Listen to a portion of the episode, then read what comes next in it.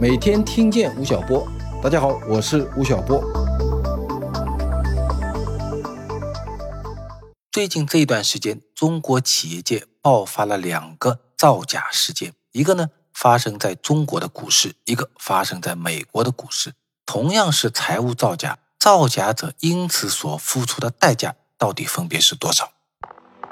在中国股市造假的这个企业叫做康美药业。数据显示啊，在二零一六年到二零一八年期间，这家企业虚增营收高达三百亿。造假的手段主要是在外面注册一家皮包公司，然后不断的跟康美药业签合同，假装购买康美的产品，然后会开发票交税，就跟真的一样。此外，康美药业还伪造大额定期存款和银行对账单，盖了自己刻的银行萝卜章，然后寄给会计事务所，累计虚增货币资金八百八十六亿元。此外，还向控股股东提供非经营性资金一百一十六亿元，让他们拿这些钱去坐庄炒高股价，使投资者损失了一千亿元。如此严重的造假。证监会不久前给出的罚单是顶格罚款六十万元。那么接下来民事会不会转为刑事？造假者有没有因此承受更大的惩罚，成为了人们关注的一个焦点。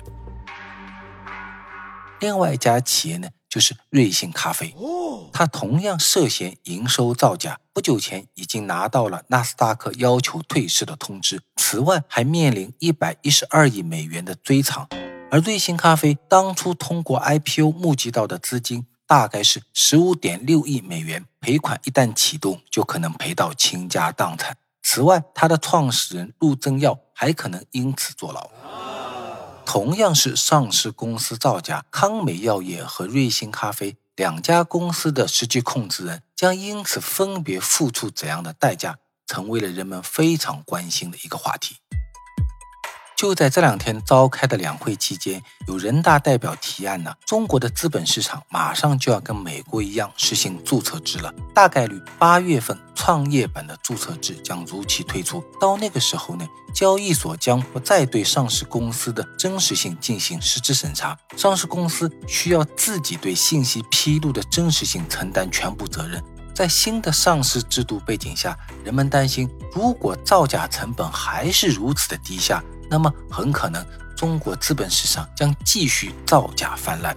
因此，有人大代表提议说，应该马上修改刑法，将欺诈发行罪纳入到金融诈骗罪的范畴，将最高刑罚提高到无期徒刑，让你骗到了钱也花不了。此外呢，还要提高罚金款，建议对非法集资金额的惩罚从百分之一到百分之五提高到百分之二十到百分之一百。与此同时，一旦发现造假，就要严格执行退市制度，把坏公司赶出中国的资本市场。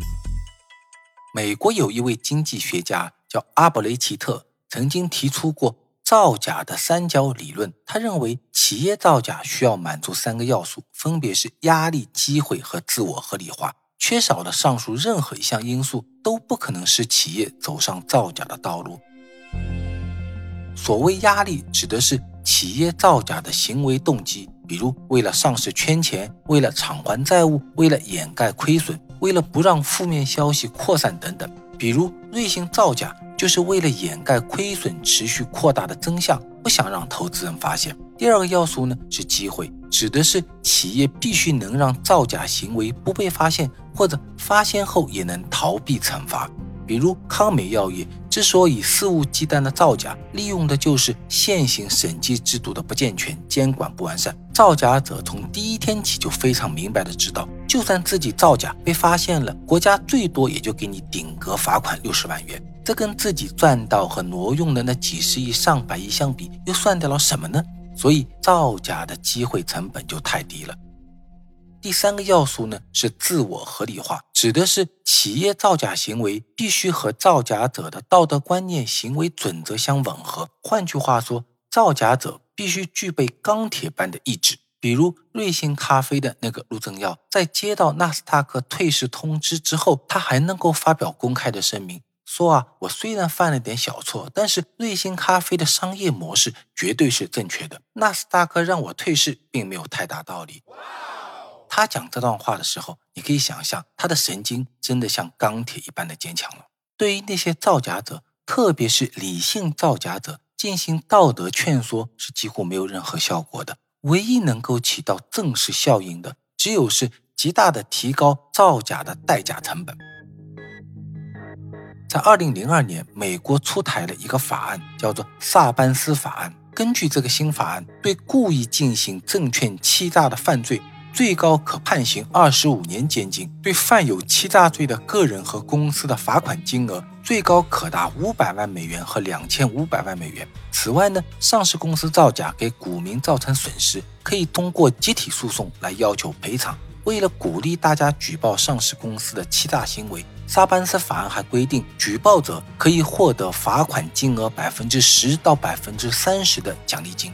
所以你就知道了，为什么会出现像浑水公司这样的机构？他们为什么乐此不疲地攻击那些涉嫌造假的中概股公司了？造假者为了利益而造假，攻击造假者的公司也是为了利益而发动攻击。而国家的法案呢，是在两者之间实现一个恐怖的平衡。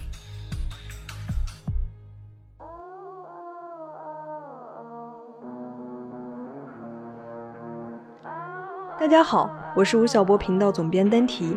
今天听完吴老师的音频，给大家留了一个小问题：你觉得严惩财务造假行为可以让上市公司更收敛吗？快来评论区说一说吧。另外，由吴晓波频道出品，喜马拉雅年度重磅大课——吴晓波、马洪曼领奖新中产财富课已经正式上线了。